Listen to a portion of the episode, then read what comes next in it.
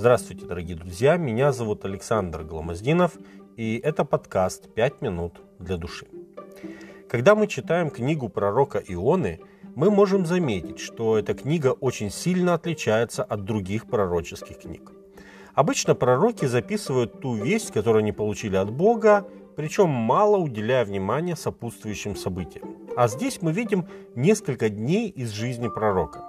Причем это описание не самых лучших его дней.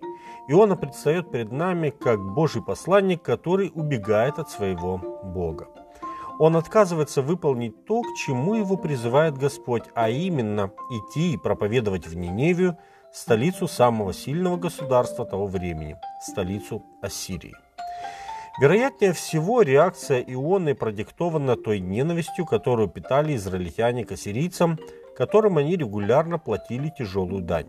Библия говорит, что в дни царя Минаима дань была такой большой, что царь, царь разложил эту дань на жителей Северного царства и вышло по 50 шекелей серебра на каждого. Это достаточно крупная сумма, сравнимая с доходом работника за полгода. Четвертая книга Царств, 15 глава, 20 текст. Иона знал, что от него требуется. Бог просит его проповедовать во вражеской столице, чтобы обратить их сердца от грехов и отвратить справедливый Божий гнев на Ниневию. Иона был не согласен с милосердными Божьими планами и поэтому решил убежать от Бога. Но на самом деле – как он позже сам это описывает, ведь книгу Ионы написал сам Иона как свидетельство своего собственного познания милосердного Бога. Иона, убегая от Бога, сам опускался все ниже и ниже. Это видно из древнееврейского текста. Мы читаем «Встал Иона, чтобы бежать в Фарсис от лица Господня, и пришел в Иопию, и нашел корабль, отдал плату за него и вошел в него». Книга Ионы, 1 глава, 3 текст. Так вот, слова «пришел» и «вошел» в оригинальном тексте это одно и то же слово. Слово «я рад». Оно дословно, дословно означает «спустился вниз». Таким образом, в своей авантюре Иона спускался вниз в Иопию, потом спустился на корабль, потом мы читаем, что он спустился в трюм корабля и уснул, а в конце концов он опустился еще ниже и оказался уже под кораблем в животе у кита. По сути, это удаление от Бога было падением.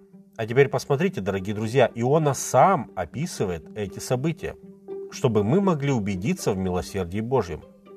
Книга Ионы – это книга не столько о пророке и его духа, духовных скитаниях, сколько книга о милосердном Боге.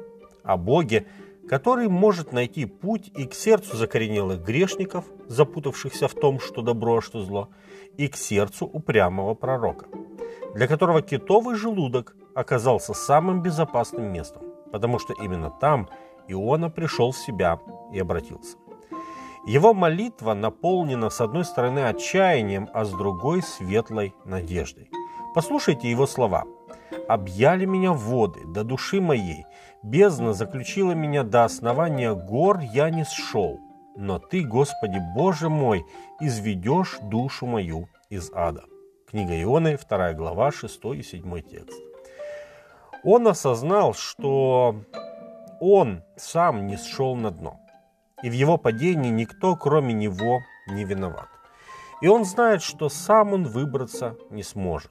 И тут Иона исповедует, что только Бог силен вывести его из этой преисподней. Какая красивая истина открывается нам здесь. Порой мы можем оказаться в состоянии духовного падения – Отчаяние может убедить нас, что пути к Богу уже нет. Но это правда только с одной стороны. Да, мы сами не можем вернуться, не можем подняться, но Бог может и хочет нас вывести из смерти в жизнь. Нужно лишь позволить Ему сделать это. Но есть еще нечто в тех трех днях, которые Иона провел в сердце морей. Сам Иисус Христос говорит об этом как о знамении Ионы.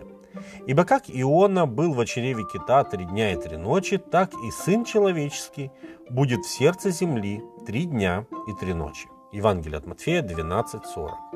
Это знамение для всех нас, дорогие друзья. Знамение удивительной надежды, что смертное облечется в бессмертие.